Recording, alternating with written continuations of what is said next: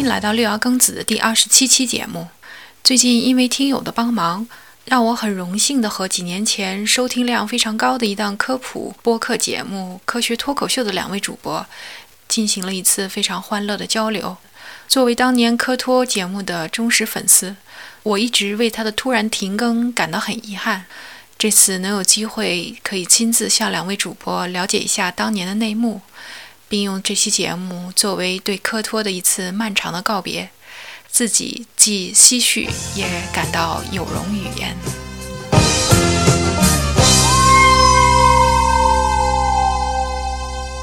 今天非常荣幸能请到著名网红半只土豆和史军，前科学脱口秀的主持人，和我来聊一期科学脱口秀的那些往事。好，我先说一下啊，我就是。前科学脱口秀的主播之一史军啊，现在的所有的平台的 ID 都改成了植物人史军，为了方便大家来识别，是吧？叫史军的人太多了，但是叫史植物人史军这个 ID 的就我这独一份了。这也是一个生命的奇迹，是吧？从这个 ID 上来看，我是半只土豆，前科学脱口秀的主播之一。然后也欢迎大家收听，也许这是一期特殊的科学脱口秀的节目，是吧？这是一个就跟主持人说的一样，我们是一个漫长的告白，已经经过了好几年了，竟然我们偶遇了这位热心听友，是吧？所以我们今天得以这个机会来录一下啊！你有什么问题呢？你就可以敞开的问了。好的。那我们就要不然先说说这个科学脱口秀这个缘起缘灭，为什么开始做这个节目？后来又是为什么这么突然停更了？才有我们这个这次这个漫长的告别。我我先说说怎么开始的吧。嗯，这个首先，呃，你像我史军还有 Steve，我们三个人呢，其实当时是在一个办公室里面。然后我也忘记了，就为什么最后是我们仨最后录的这节目，我也想不起来了。在这之前呢，我有一个自己的一个儿童科普的一个博客叫红麻轮。后来呢，我觉得这挺有意思，但是那个其实我没有录过任何一期的节目。然后后来我认识这二位，然后我当时听了另外两个电台，一个叫糖蒜广播，一个叫三角龙电台。他们就是这种，我一听这个节目形式，我就特别迷。我说，哎，我说这挺好，这这些人一个用看似特别不着调的方式在聊一些话题。就是你听了无数次的那种车载广播，嗯，呃，公交车上放的广播等等，然后你突然觉得这是一个前所未有的这种冲击，你觉得哎，还有这种节目，然后再一听觉得哎，这我也能干，然后我就当时我就问那个世军 Steve，我说要不咱也整一个，然后后来那个，然后我们那个佳佳，他当时在一个这种播客的一个平台叫爱听 FM，后来叫考拉，但现在叫什么不知道了。啊，他在那儿，他就骗我说做一节目，我就骗他说做一节目，然后我们四个就算凑齐了。这所以是为什么是我们四个，就这原因。其实主要是由于那会儿还比较年轻，大家时间嘛相对还是比较多。对，纯纯粹是闹着玩儿，其实纯粹是闹着玩儿啊。最开始的时候没有任何的目的性啊。至于说这个节目有什么定位，呃，赚不赚钱，嗯，包括说这个节目未来要变成什么样子。这全都不知道，就有点像像什么呢？我觉得有点像当初的这个 BBS 上面突然冒出来一个版主土豆啊，比如说，那我们来把这个块给弄一下吧，然后大家就弄一下。至于说后面会变成什么样子，没人知道是吧？也也没人想啊。但但是当时也我也很奇怪啊，就是当时为什么会有那么大的热情啊？那一下子这这录一期节目就搞到三更半夜的这。还经常搞到三更半夜，这事儿也想起来，其实还挺不可思议的。对，而且当时为了凑，有时候我们早上天不亮就出发，赶到录音室，录到后半夜走，就是录一整天那种的。对对，我有印象，好像是是这样的，不容易凑凑到一起，然后一天录好几期。对，而且中间。经历过我被派走到合肥半年，这半年我们都没停更过，就是主要人员缺席，竟然都没停更过啊！那也是远程录的？没有，我们当时不远程，就偶尔回来就赶紧抓紧录。哇，这是好大的毅力呀！对，甚至我们曾经有为了不停更，嗯，俩人站到这个马路牙子上，还能整一期出来。啊，也是也是，对我们干过这事这也有过。对啊，你们最后做了两百八十多期嘛，这是非常了不起的。哎，好感动啊！二百八十期除以一年五十四周，这确实好多年。我们一一年还一二年开始搞的，反正搞了五六年吧。那可不可以问问，最后为什么突然终止了呢？终止，感觉特别尴尬。这个解释起来，就仿佛一群人过家家，使劲过了好几年，突然有一天说，要不咱不过家家了，然后然后就突然就不弄了。对，就跟上班一样，你坚持了半年都没有迟到，你就有这种坚持不迟到的这种瘾。你有一天迟到了，这下半年你就你就老得迟到。像我们这个这么多年咬牙，无论发生啥事儿，我想起来一个事故。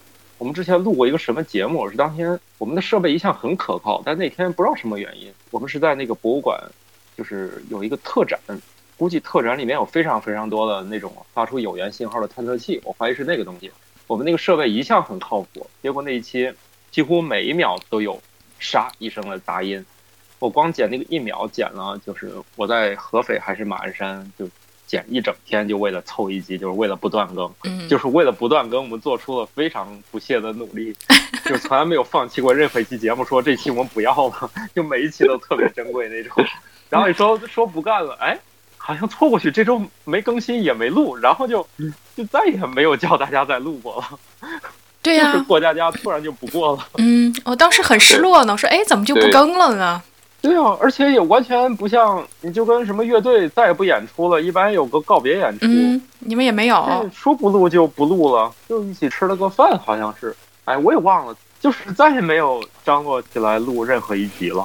最后录了一集，永远定格在史云老师聊的什么千年牛肉汤上。对对对对，是的。一一下就可能这节目一下就千年就过去了，成为一个被考古的中文节目，其实还挺神奇的。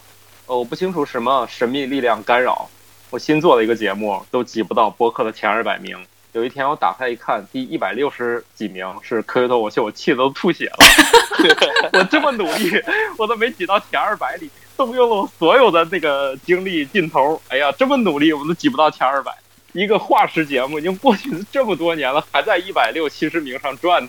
对啊，所以你就应该再捡起这个科托的大旗，这样你轻轻松松就能前十名。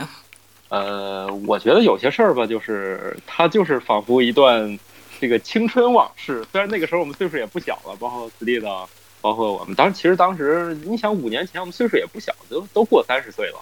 就当一段回忆，其实它该结束的时候，我觉得可能也就结束吧。嗯，这个地方我们给土豆打个硬广，你的新的节目叫啥？哦，新节目。你你比我还有广告意识啊！我新节目叫《生活漫游指南》，我就是觉得我我没有这几位就是同行，包括史军老师、斯蒂老师，包括佳佳，还有我们科托当年众多，在当时还算默默无闻，现在已经群星璀璨的这群人。嗯，如果我找不到他们，这个节目就没有资格叫科学脱口秀，所以我不打算做科学节目了，改做生活节目。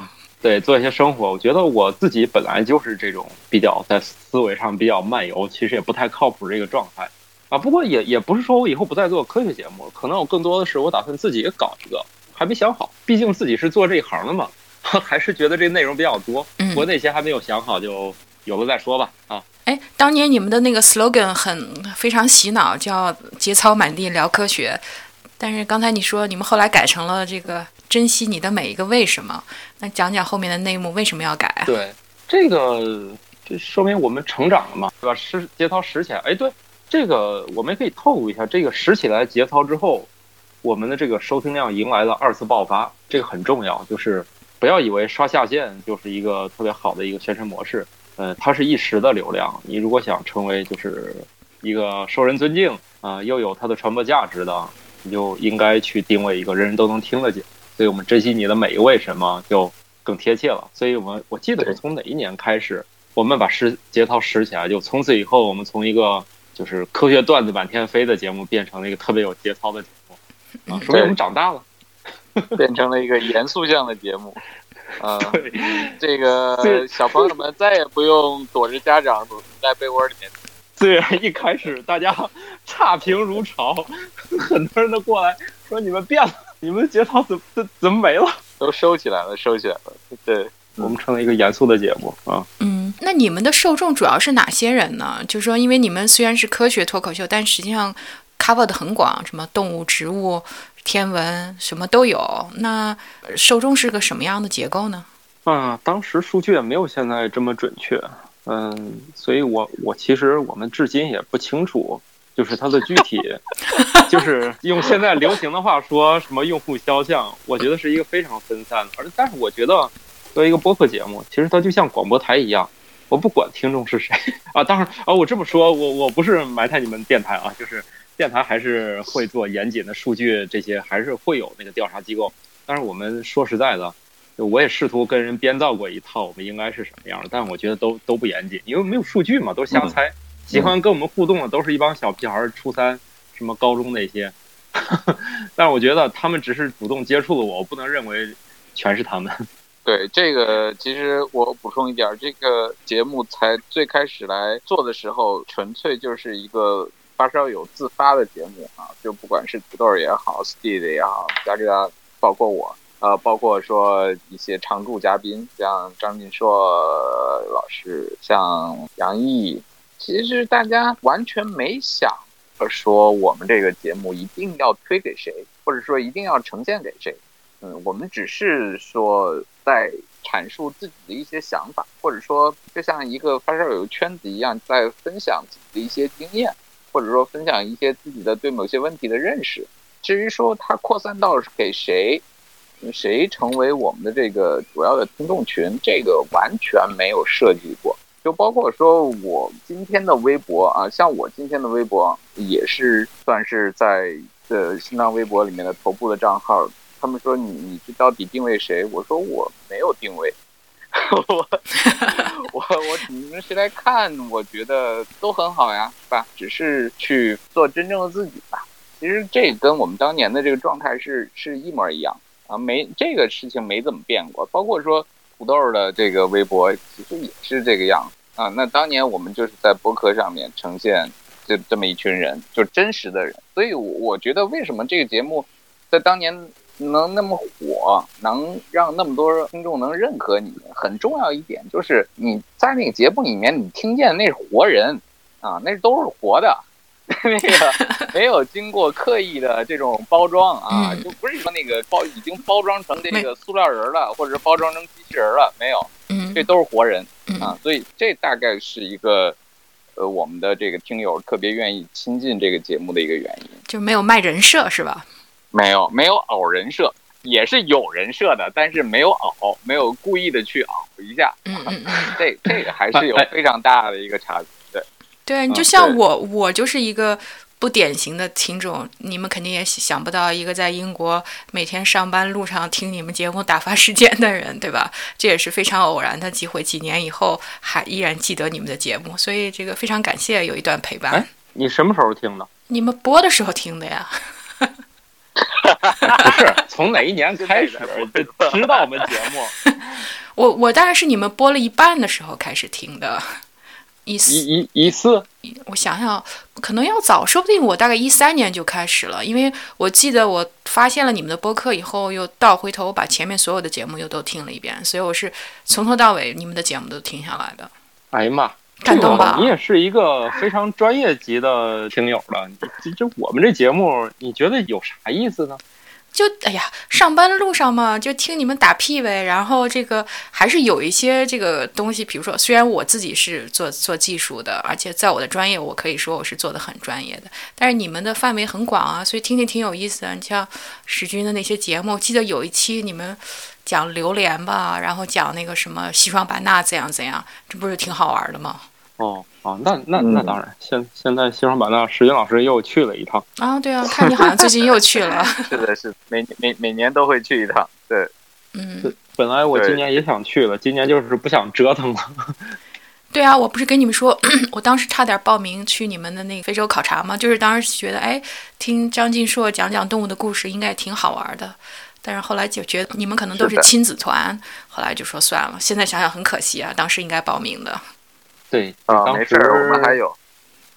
呃，现在有 由张晋硕老师和史军老师带的队了。哦，只是不是我们几个搞的，但是模式上都是非常接近的，以及理念上也跟我们当时都非常相似。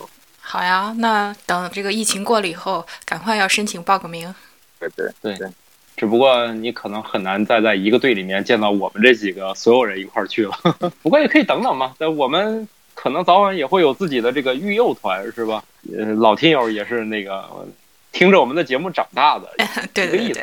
你应该给老听友这个 special discount，有有些什么黑话，这个作为暗语，可以给打个折。没问题啊，不不不一定需要什么折扣的吧？也许就 也就这样去一趟得了。这这呃，对，反过来说，你还需要折扣吗？啊，有这团就不错了，是吧？啊，对啊，对啊，对啊，就是有这个团就不错应该资助一下我们。嗯嗯嗯，可以可以可以，没问题。好的好 的，这个这这就只坑熟人是我们这个节目一贯的一贯的这个啊，节操减了一半，没没没减全哈。说明我们成熟了，就不再以这个不挣钱为卖点了。嗯，对对对对，可持续发展必须要赚钱才行。对啊，可持续嘛，所以我们现在这个成年了以后，是吧？再次成年了以后。终于有勇气把赚钱拿出来说了，是吧？其实我是我之所以就是找你们，我也是想，因为我是觉得变现是一个很困难的话题，但是我一直很看好这个少儿做这一部分是教育啊、科普啊，所以我当时觉得你们应该是比较容易变现的那一部分。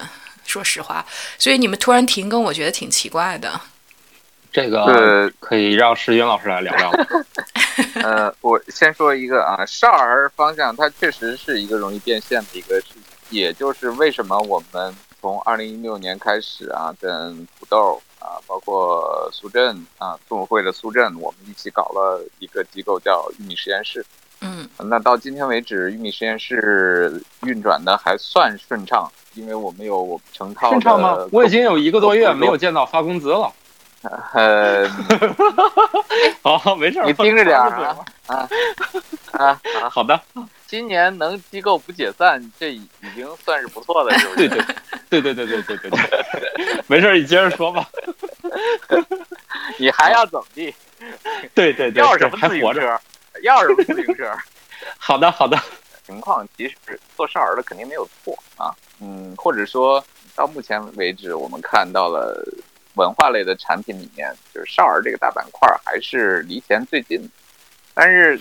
很可惜的是，最最开始的科学脱口秀的定位，它就不是一个明晰的说我们是这样对于青少年的一个节目，甚至我们最开始的时候是定位在说没有定位，但是聊的所有的话题实际上是偏向于成年人，至少是呃十八岁以上这样的一些人群的这样的一种节目啊，那所以它的这个从最初的这定位。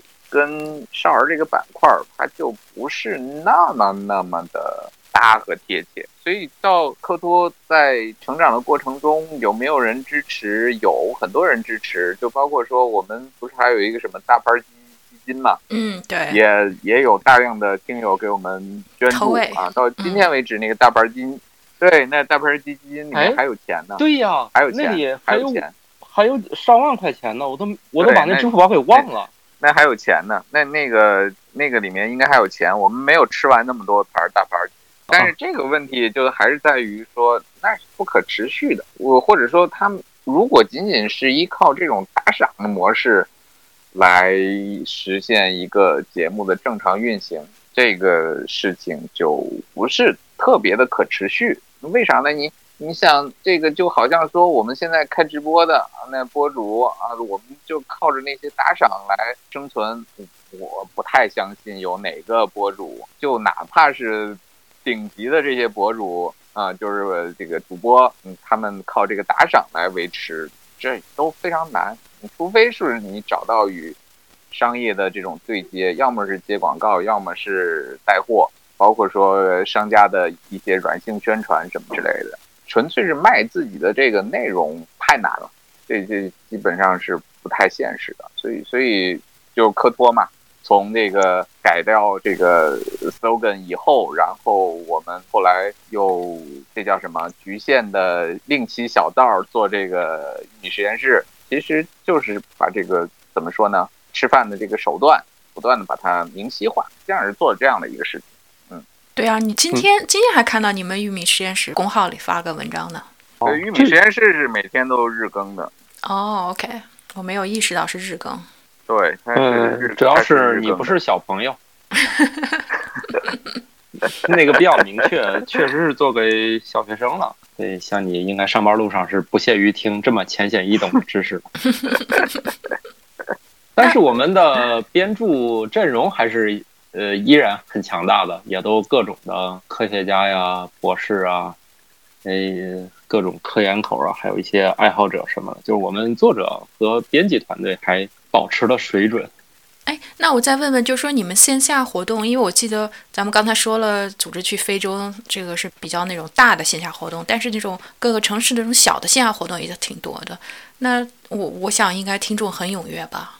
嗯，线下活动的问题是，它也不足以能让我们把这个事儿给干起来。你比如说，我们在北京，当时啊，当时在北京搞一活动，比如说收二百块钱，但是现在应该这个活动多了，当时感觉收二百块钱 都。挺费劲的，然后我们出来这一天再吃个饭，再折腾一天，还动用两三个人。那除非我们时间有很多，否则就这种方式，现在看实在是太慢了。对，因为因为当时的人是还还是不接受这样的一个设定，嗯，包括说当时的整个的圈子里面的很多的。我我们今天很好的朋友啊，当时也很好的朋友，但是大家都不接受这个设定，就觉得你就是分享知识呢，你为什么还能收钱？其实当时的主流声音是那样，所以我觉得，哎呀，今今天反过头来看啊，我们尝试的很多东西，其实都是比这个呃整个的大众认识要快一步。对，领先实在太太前了也不好，对吧？那个，对对对，人家都说了，你你你比这个多走半步，这就是先驱；你多走了一步，就是先烈。那我不好意思，我们多走了一步。嗯，那个昨天昨天周六，呃，当然不知道播出是哪一天啊，因为我昨天见到了我们那个图书的那个编辑啊，那史军，嗯，就是就就是那个我们广西师大的那编辑，嗯，正好来天津，然后我就问起我说，哎，我们那套书里那本书卖怎么样？说那个生物饭店，他说怎么样？哎，他说那个书挺好的呀。我说哦，我说这书都是我跟我们那个作者在大概是一零年左右干的事儿吧。这我觉得我也挺穿越的。他说啊，你们在那个时候就能做出这样的内容了，我觉得也挺穿越。我说对呀，我就老搞这种，就是 我就老搞这种先烈。要不是他们把这个书最后出出来了，那只是淹没在广大的免费内容中的一部分。是的，就就是我们。今天来看到的很多内容，可能再过五年、十年会就好了。所以我们现在也是在硬挺啊。不，你你现在你想，为什么科托作为一个话事节目还能够啊占这个霸榜这这么高的位置？这个也也也是一个证明嘛。对啊，我也好气啊！我这么努力，我干不过他。但是那个，其实听友也在变了。你像我的风格其实没有什么变化，但是我的新节目下面就会有人骂。哎，这男的是没教养吗？老打断别人说话。对，已经就新的时代，可能已经不太能容纳我这样的人了，就觉得我可能比较落后，比较落伍。不不不，你应该说你回去，麻烦你回去把科托再听一遍，再来留言。那也不一定，人家听的说这都啥破玩意儿，是吧？你这都不能活在八十年代流行歌曲里，这种感觉是吧？对，确实是这样的。这个时代是在不断的去变，然后呢，我们也在不断调整。但是我就发现，我们每次调整好像都都是站在，就是这个调整的些许微出现的时候，等它真正变成那样的时候，我们又去做了一个新的调整。好像似乎这么多年我们一直在干这样的事情。就是当年我们出来的这种游学的口号，就是珍惜每一个为什么嘛。我们我们说好奇心的事情，到现在我们觉得这说好奇心都太 low 了啊！我们讲世界观的事情，哎，结果发现好奇心还挺有卖，还是被好多的游学机构拿来做卖点啊！而且果壳上一直都叫 这个呀，从来就没有改过呀。好吧，怎么说呢？其实，哎，先驱也好，先烈也好，这是开玩笑的说法啊。我们只是说，可能我们到现在为止，这个节目不在了。很大的一个问题就是，其实说到根儿上啊，就像我们刚才说的，这是一个还是一个发烧友节，或者说我们这几个人组在一起，它就是一个发烧友的一个板块啊。那发烧友嘛，就是勇于去呃探索，就是说更新鲜的一些东西啊，对自己更感兴趣的事情去投入更多的精力，而不是说去考虑个品牌它本身的这种用户的粘性，包括说跟用户之间的这种长期的互动是什么样子的啊，就包括新用户是如何来接受一个相对比较稳固的一个理念什么的，这些都没有，根本就没有。所以到了最终能看到的就是不停的去新的地方玩嘛，就包括说我们最初科多组织的那些一些旅行的活动，也是这样的一个状态嘛。啊，你就不停的去新的地方啊，是吧？因为那些地方我们也没去过，去非洲去去哪儿，反倒是真正成熟的，嗯，人家做旅游产品的肯定不会这样做呀。你这样做怎么能赚钱呢？我们只能，可是一个地儿是使劲的去，就去打造、去招生、规模化。对，比如我们去英国，反复去英国，只去英国，这辈子就只去英国，这才能赚钱。我们去完英国还没弄熟悉，又跑到美国是吧？对，对对，所以所以这个是模式是完全不一样，所以所以这也也是当时我们怎么说呢？认识的一个局限吧。看不到后面的这些事情啊，只是觉得你像我，对开心。我们那个一点儿一点儿也不商业。有人问，那这你们这几个人去那边去这么多人是干啥？我说史军是讲植物啊，张一硕讲动物啊，子越讲星空。他说你去干啥？我说我去让用户开心。他说你你你这个不重要，重要重要重要。这个这个很重要啊，你是大内总管哦，这个是属于高啊，这不重要是吧？你是高级客服，高级客服。对，你想用户会有几个都？如果说怎么来一个这么没有用的人是吧？什么也不知道，一路上问一问三不知，我就知道今天该去哪儿就不错了。啊，这一点都不商业。嗯嗯，话说回来，这个你你这个听友把把咱们拉到一块儿的，就是因为他当时在北京的时候，觉得找不到这种能够进行少儿科普的这个方式形式都没有，所以才这个跟你们联系，然后最后成为朋友。所以当时确实你们也是填补了一个痛点，只不过那个时候大家没有表达的途径，不知道怎么把这个痛点来解决，对吧？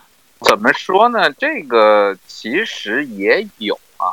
一直都有，我觉得我们做的很多的事情，实际上是，就是还是我说的嘛，呃，跳出那个原有的那种科学教育或者是科普教育那个范畴，就像讲课一样那样范畴，因为因为那些一谈到教育，那绝大多数的我们看到的这种课程都是模式化的、程序化的、精雕细琢的。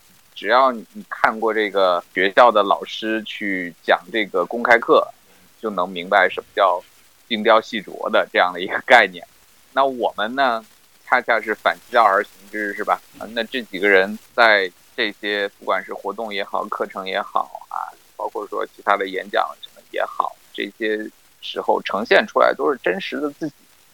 就是大家还是喜欢这样的一个东西，就是我不能说所有人都喜欢啊，但是还是绝大多数朋友可能更愿意去接受或者是亲近这样的一个模式啊。至于说他们带着什么样的诉求，我这就不好说了啊。如果你他真的是想。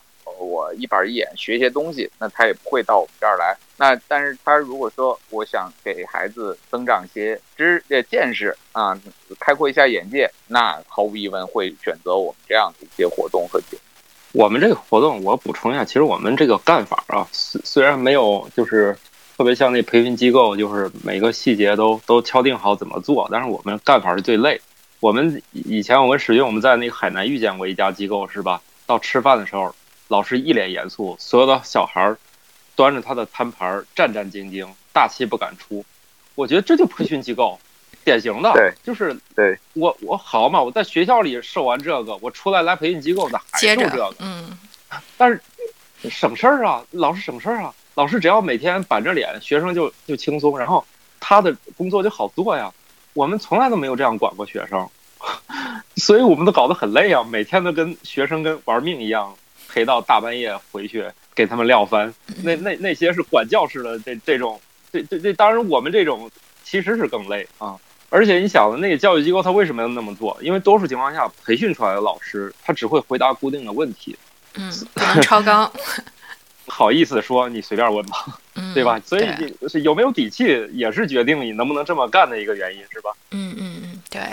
但是其实我觉得，就像国外是很成熟的这些什么夏令营啊，一一波一波的娃，你就一波一波的这些类似的产品，就一波波做下去嘛。那你们后来为什么没有再再接着呢？既然已经探索出了一个模式，还是还是钱的问题吗？还是这个兴趣转移了？大家长大了又想干别的了？应该还是这事儿，我觉得还是不能商业复刻吧。你想，他要能的话，我跟史军，我们俩不就干这事儿了？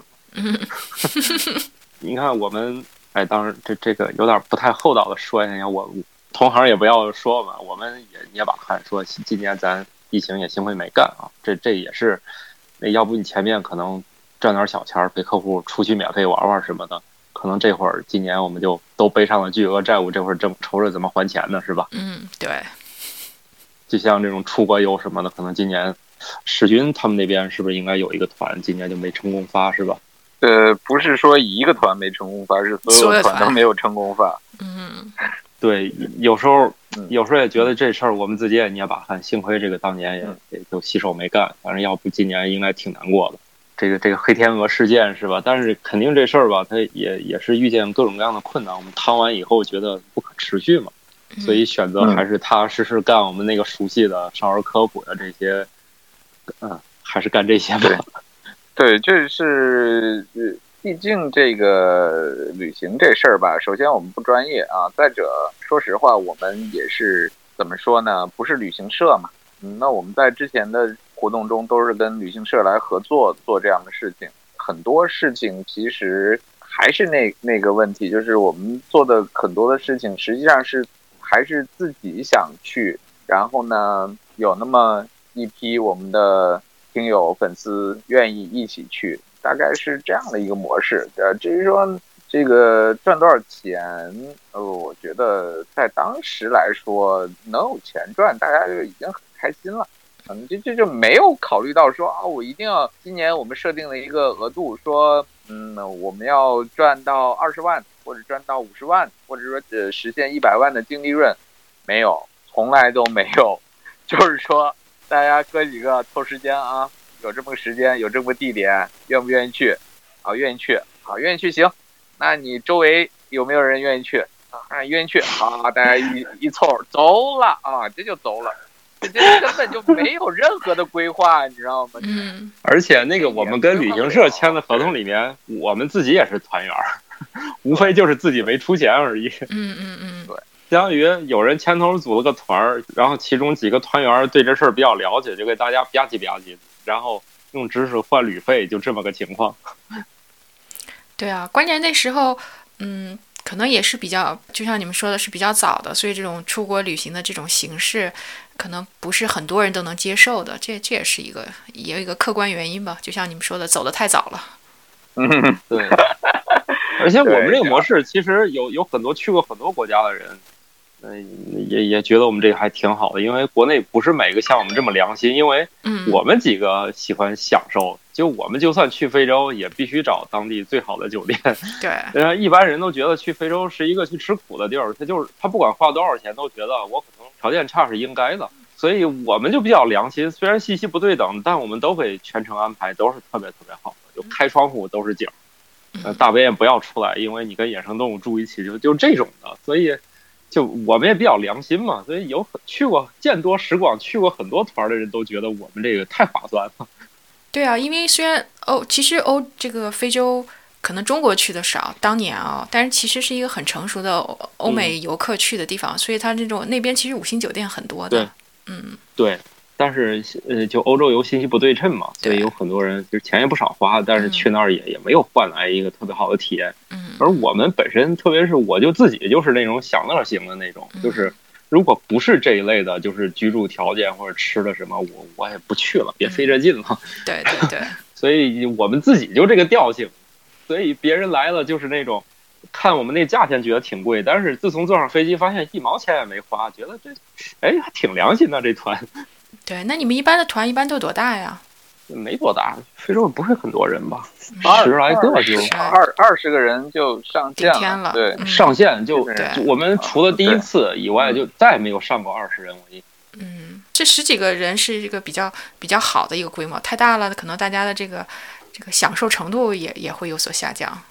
对，嗯所以这就是还是那个问题，嗯，就这个样子规模，你你根本就赚不了赚不到钱，对，是，或者说你在根本看不到盈利的希望。对，嗯嗯，再带仨导师，确实太太豪华配置了。而且问题就在于，你看啊，每一次如果还没赚到什么钱，再遇见一次黑天鹅，那大家前面的都不就白赔光了开心了吗？对啊，对啊，是。对呀、但但是就是说做播客还是给你们 带了很多好处，对吧？就像史军你刚才，你们俩都是这个著名网红了，这个头部这个 这个 ID 了，那还是给你但是这事儿，但是嗯这事儿不是做播客做来的呀。是吗？哦，至少我认识你们都是对，这这啊，不是不是，这个特别是史军老师，真这种真大 V 是不是靠播客带来的？因为我们科学脱口秀的账号当时粉丝也只有三万，我们自己也差不多也有这个量级，所以它并不是这个节目带来的。哦，OK，我觉得还是有嗯关系啊。呃有什么关系呢？至少啊，科多那么长的时间，对于其实其中的每个人的成长啊，啊，特别是对我的这种成长，我觉得还是深有体会，非常有好处的。至少在一点上，他给我了一个很好的实践和学习的机会，就是对着这个镜头，对着这个呃麦克风，在这儿，别别别别别，在这儿说四十分钟，嗯，对，对，呃，这个其实是一个挺难的事情。说实话，这这这个有点像这像什么呢？就像这说相声的练基本功一样。嗯，你这个基本功你得练好长好长时间，是吧？呃，同样的，就是我们现在站在台上不怯场，然后觉得这些事情其实它从哪儿来呢？还是追到根儿上啊，还是当年做科托那段时间。你要说那个那个时候没有什么影响，没有什么意义，这肯定不对。我我觉得科托至少对于我们几个主创，嗯呃，特别是对我这种语言表达，我觉得还是有一个非常不一样的呃训练和提升的啊。那到到今天，我们我们我们能在这样的一个环境下，连看都看不见对方，就能这样的侃侃而谈，这追到根儿上，还是当年我们在那个那么狭小录音棚里面，在那儿呃嘚嘚嘚嘚嘚嘚，在那儿搞这事儿的结果。啊，那这这个我也承认，就是嗯科多对我们现在的工作方方面面，以及做新的节目，包括你说这个微博上的这个网友们这个互动，那肯定都是有这个促进的啊，这个是毫无疑问。嗯它让我们学习的一种方法啊，就是方式和方法，就是怎么样去沟通、讲故事等等等等这些事情。当然，呃，后来还有更多的一些事情经历吧，就包括说参加一些综艺什么之类的，呃，哦，你还参加过综艺呢？更更不断的去玩什么呀？对那当然了，人家还跟李健老师飙过戏呢。哦，真的啊？真的真的还有呢，有一大堆明星，人沈云老师跟一堆明星飙过戏呢。来，快对，给我们说说还，跟霍尊还在了一起的，一起录过综艺。你跟霍尊，你你们俩搭吗？哦，很搭很搭，可以去看一下啊。二十四节气生活芒种啊，哦，哦，OK，嗯，芒种那一集，震惊吧很震惊吧看看啊。呃，这这个这个都是就想象不到是吧？对从正常逻辑来说，也确实不太容易出现这种配搭，但是它就是出现了。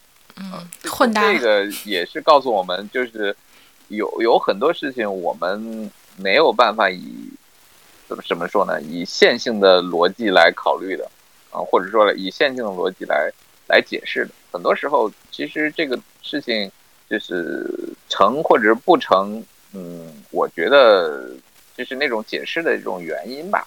很多时候，其实大家看看就行了。啊，这个这个这些原因不见得会重复出现，嗯 这个逻辑也不一定会重复出现在新的你这个商业机构身上。嗯嗯成功的商业机构，它之所以能成功，其实是一大堆因素集合而而成的一个结果啊。我们不能从这个结果去倒推出这些原因，这这几乎是做不到的，或者说复刻出这些因素啊，然后让这个商业机构成成功再重演一遍，这这几乎是很难的。所以我觉得很多时候我们在聊所谓的经验的时候，更多的经验是避免大家进入那些明显的能够看得见的大坑啊，别跳坑就行了啊。至于说。有哪条路能帮你引向成功？每个人的道路都是不一样。那肯定的，但至少我觉得应该可以说，科托给你这么一个平台，然后才能让你出圈，能够跟霍尊一起做节目。哦，那那个倒那个是吧？这个就跟这个后期没有啥关系了。嗯嗯嗯，对对对对，这个这个倒真的是后期了。这个倒真的是后期，我们跟土豆做玉米实验室，再再往后。做就是着力去经营微博这件事儿有关系了哦。就是之前我们也没好好运营微博，嗯，就是我们在科托如日中天的时候，也没想过说这个播客上面做做广告，然后我们把这个科托的这个微博给它运营起来啊。因为对，因为如果当时我们有这样的想法，或者说稍有这样的动作的话。那今天的科托应该也是一个超级大号了，是吧？应该也够赚钱了。对，对，对，对，对。但是，但是当时也不知道呀。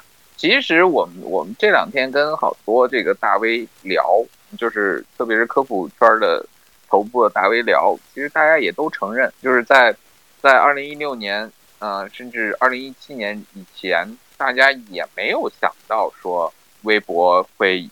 演替到今天这个状况，说科学呃板块的大 V，嗯，他呃这个有了今天我们能看到的这个，不管是影响力也好，还是商业价值也好，今天那我们能看到了，但是在今年的时候，或者说在之前就根本看不到，就是大家是纯粹的是在那瞎玩儿。但是你要说到今天，我们再想去复制几个这样的大 V 出来，那就很难了，因为因为时间已经过去了。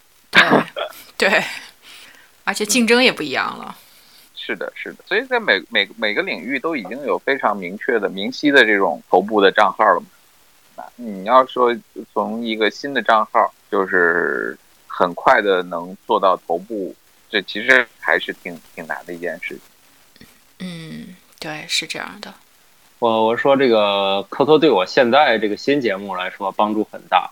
这个可能现在据他们数据监测说，现在除了这个喜马拉雅之外的平台，大概每一期能有几万人听了，这个也是超乎我预想了。嗯，就已经算飞快了。就是我从年初开始更，就到现在其实没有多少集，现在每个单集据说已经有就是小几万了。啊，确实已经觉得是已经是火箭般的速度了。不过当时我们科托做的时候，觉得哎这节目会有人听吗？所以也也也是一个意外吧。对啊，对啊，就像我肯定不在你们的这个典型的听众画像里头，但是还没想到还是有这么一个人从头到尾都听了一遍。没没没没，我们从来都没有画像。对啊，我知道啊，但是就是你现在回过头想，对，我们现在回头画像也没有画像，有就是对科学解释不抗拒的一群人。我都经常批评那些初中生。就是现在他们都上大学了，我说你们当年就不老实，你们一定虚报了自己的年龄，我们打上那个标志了，你们低于十八岁根本都听不了我们节目，都不会出现在你们列表里。对啊，我记得你们那时候有午夜版，对吧？就是所谓的这个需要在家长陪伴下听的。我们是设置那个脏标了，他们那个小孩儿根本就如果如实填写自己年龄，根本都搜不到我们节目。哦，是吗？OK。我们很有节操的，上来我们就把我们节目就定位为应该是十七岁以上还是十八岁以上，就之下的上来就分级了，就低于这年龄根本找不到我们节目的。对啊，但是初三小朋友是也也也是拼了。但是确实啊，这是一个现在回过头想很骄傲，也是一段很好的回忆嘛。嗯，但是但是要声明一下，这个里面我们虽然土豆说打了脏标了，但是这个里面聊的真的也都是。纯的科学问题啊，哪怕是涉及到一些物种演化繁殖的问题，那那它仍然是是科学的问题。嗯嗯，对，它仍然是科学的问题。我们我们从来没有说哦，我们是以为了那个，嗯呃，纯粹的那种呃恶俗段子这样来来聊啊。啊，对，大家实际上我们标榜的是在拉下线，但是在真正实质的节目里面，就是大家仍然是在讲严肃的科学，就是这不是那种就是纯粹为了迎合他人讲那种下无下限的段子这样的一个状态。嗯。对，呃，脏标是一个专业术语啊，大家不要被这个词迷惑了。它只是为了防止就是不小心被这个就是完全没有人管的这个这个人来收听了，是吧？那那我再问问你们，那现在在这个环境中，这个怎么利用先烈学到的这个经验来变现？现在你们有什么不同的想法呢？还是说还在探索之中，没有找到特别特别好的这种方式？呃，我我先说说这个吧，就是毕竟那个我我现在又开始重新做这个博客，我发现和几几年前确实是不一样。现在有它的一个可以预见到的商业环境了，就是比如某些节目已经开始拿投资了，虽然我也一脸蒙圈，就是拿完投资干嘛？给投资人交代的是什么？嗯，对我交代是我有多少粉丝，还是交代我有盈利能力啊？当然这个不讨论啊，就是嗯呃，确实钱特别多的投资方，那他可能也暂时不追求这些，是吧？就也许他也想占个位，那我们这不讨论这些，但是至少能看到，就是这里面已经开始有一些，就是商业的东西对他感兴趣了，就不再去抗拒说这玩意儿这是个啥了，就所以也有很多这个人在推动他在赚钱，比如说，嗯，现在付费收听也是一块儿的，有些节目已经成功靠付费收听，已经能挣一些小钱儿了，嗯，呃，这个小钱儿也不是特别少，就是已经多到说可以拿这个钱。按我想，如果我收到这笔钱，我就可以直接转给嘉宾了。意思是，你也别白来上我这节目了，是吧？嗯嗯，已经足以付一个基本的车马费了。然后呢，就是还有一些就是出现了，比如声音带货，虽然也不成熟，还有一些包括，我就买你这个节目来做我这广告。就现在也会有一些品牌开始来接触，说你就来聊聊我这个事儿，然后我给你一些钱，双方一个探索嘛，因为他也觉得这个，嗯，反正各种媒体都要试一试嘛。然后行内人就觉得，他们为什么要做播客？是觉得在所有能赚钱的媒体形式当中，就差这一样没赚钱。他说：“我就赌他能，因为大洋彼岸都成功了。”他说：“没有理由所有媒体形式都成功了，在中国这个死活就不行。”所以今年可能会有一些比较积极的商业信息。虽然我好几年没搞了，上我上来搞，我觉得哎，假象是不是快该赚钱了？啊，就这些。嗯，就是还还还是就是说，大家站位卡位站，但是真正从听众里，如果再按大盘机的模式，还还不是进步很大。哦，那那不行，那打赏模式，哎，但是你可以这样想啊，比如说我做这个付费节目，其实跟打赏是一样的，嗯，只不过就是它更更程序化了，就是你在这里面点，比如五块钱一集，你就听就行，就是它它其实也是打赏的。嗯，对啊，你看怎么理解了？你可以认为它是会员费，可以是什么？但是现在有这个通路了，至少有些节目已经靠打赏，对他们一集大概就相当于我们非常非常多集收到的大盘机钱了。就是这个已经有人把路走通了。嗯啊，这这是一个比较可惜的转变。另外，我觉得还是广告嘛，是吧？毕竟我认为播客就是一个媒体形式，你就接着在里面帮人打广告、做宣传，去挣这个钱，我觉得没有问题吧。那史军，你觉得呢？我觉得还是有具体的这个产品，就是大家可理解的产品啊，这是一个比较怎么说呢？这是一个比较稳妥的一个经营道路吧。嗯，就好像说我们，嗯，刚才土豆说的，当年我们做这个东西的时候，大家都不知道你这个产品是干啥的，这这产品不可理解啊。那不可理解的话，你要让他去为此付费，这就很难了。我嗯。要说明的一点是，同样是声音，那那磁带卖了那么多年，是吧？那都是可以卖的呀。你说这个磁带里面就一定是流行歌曲吗？不是，我们当年买那磁带里面什么的都有，是吧？讲儿童故事的也有，然后相声这个讲相声的也有，也讲讲这个什么各种戏曲的也有，啊，甚至还有还有什么成功学的秘籍的什么也有。那大家愿意付费啊？是不是？这个这个东西，因为你那个磁带是一个大家可认知的一个产品，虽然同样都是内容啊，呃，不管是你放放在博客上也好，还是放在磁带里也好，它内容没有本质的差别，但是差别就在于磁带收音机这个东西是公众可认知的一个产品啊。那到今天为止，我们做玉米实验室也碰到了这样的尴尬，是吧？我们最初做玉米实验室是想干什么呢？是想去构筑一个给青少年的一个音频和短视频的这样的一个内容输出的平台。但是后来发现，我的天哪，这个还是不可理解，就是绝大多数用户不可理解啊！我。虽然也有也有很多的这种平台 APP 成功了啊，就比如说像凯夫他们啊，像小得到他们成成功的也有，但是凤毛麟角。这这能买这些产品的用户，他本身的认知水平都非常高了。那对于绝大多数的我们普通的消费者来说，其实并不理解说哦，我我为什么要在网上花这个钱去买音频呢？那我为什么不去买一本书呢？那 OK，那我们现在，呃，有一大块产品就退回来跟出版社合作去做书了嘛？啊，那这个东西是这个产品是可理解，所以我觉得，进从一六年到现在，我们又把玉米实验室折腾了这么几年，我的认识就是，我们需要一个能够给到用户的，就是可理解的产品，他们认为这是一个值得去费的产品。这也是一个非常关键的点，不是说那个内容本身怎么样，内容都一样，但是你要做成的这个产品放在用户面前，他一定要知道，哦，这东西应该是可以买的，而且是我需要去买的，啊，那做到这样的状态，这样子一个商业闭环才能形成。嗯，那有没有想过这个科托？二百多集出一个精选集，这个发牌袋子，哈哈哈哈！这个这个就是土豆的事儿了啊！这个戳中了我，戳中了我。其实这个书本来是要出的，但是，哎呀，说到底还是出书赚的钱太少，所以最后也没把稿子给弄出来。本来那个书是要出的，但是也也也，我我到现在觉得这事儿是一个特别大的遗憾。本来能做一个特别好的一个留念。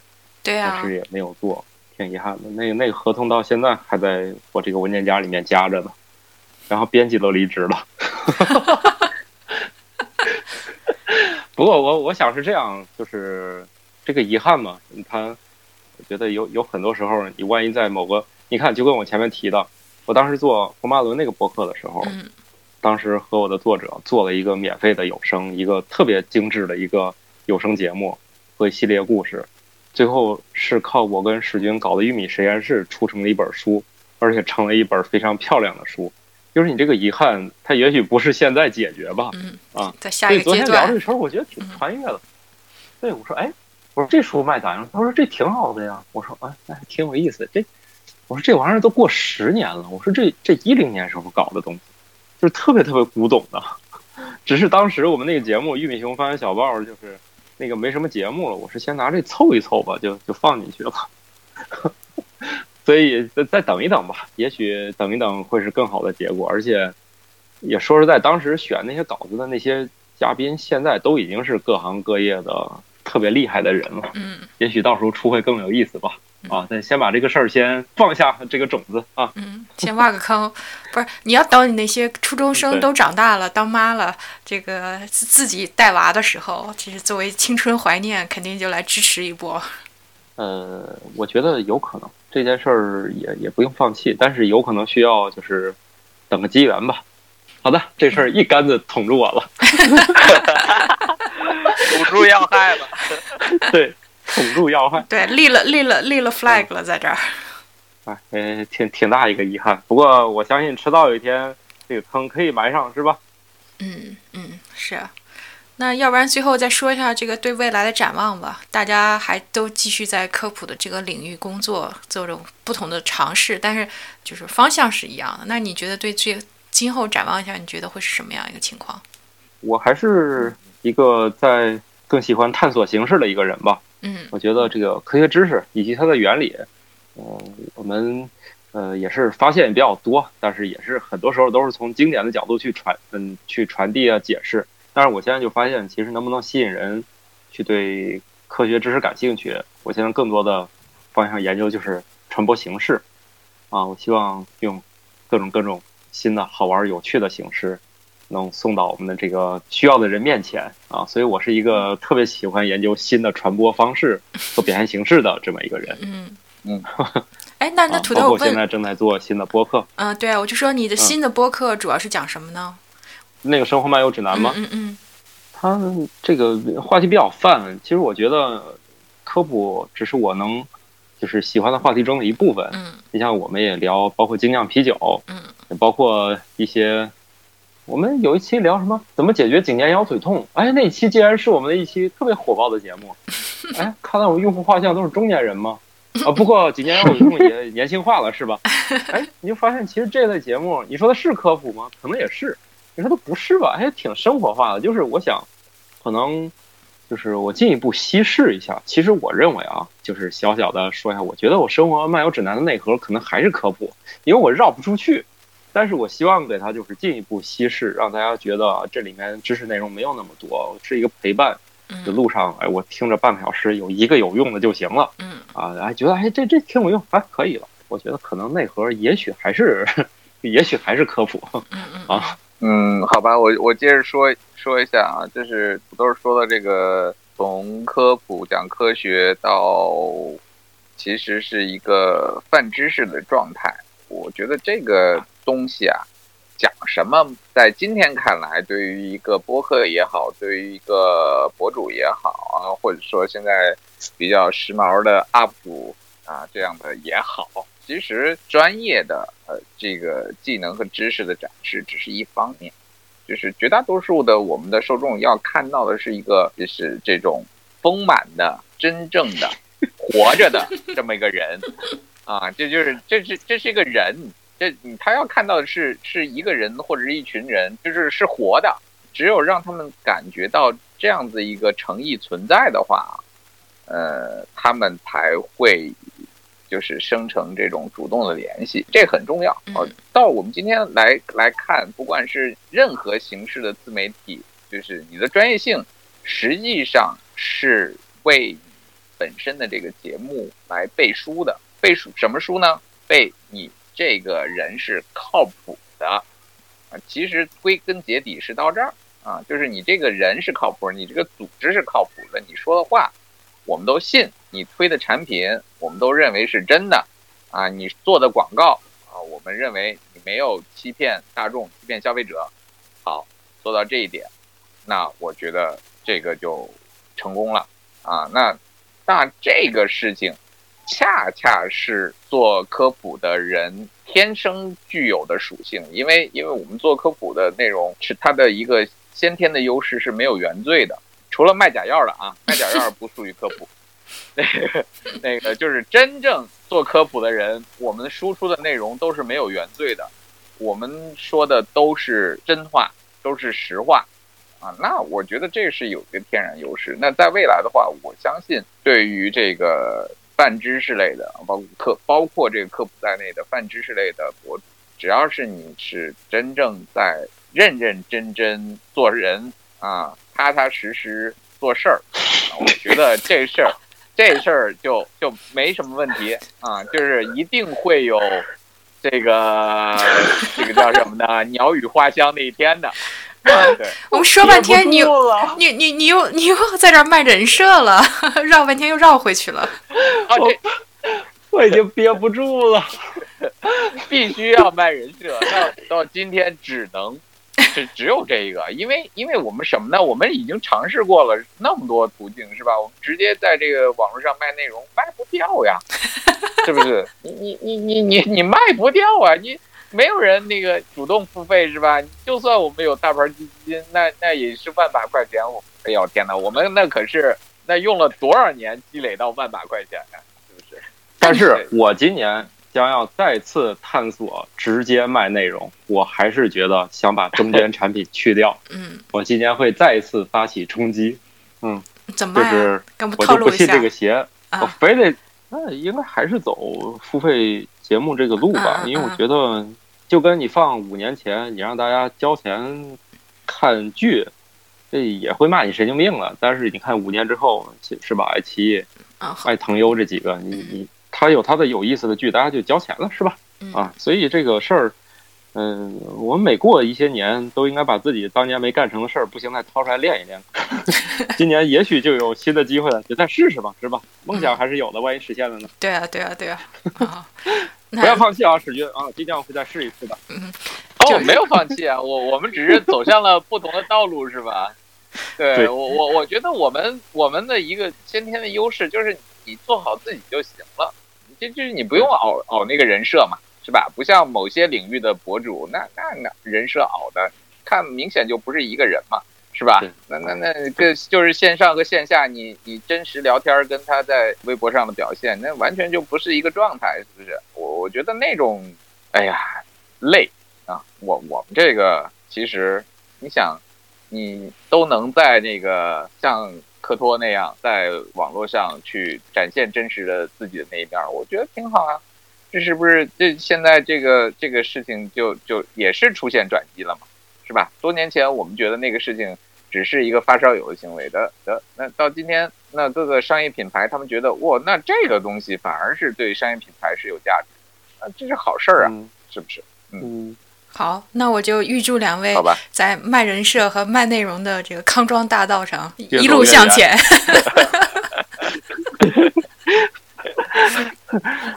那今天非常感谢两位漫长的告别，这个总算有了一个了断。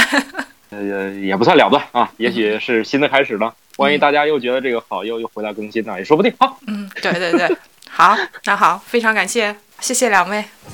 好的，好，谢谢，好。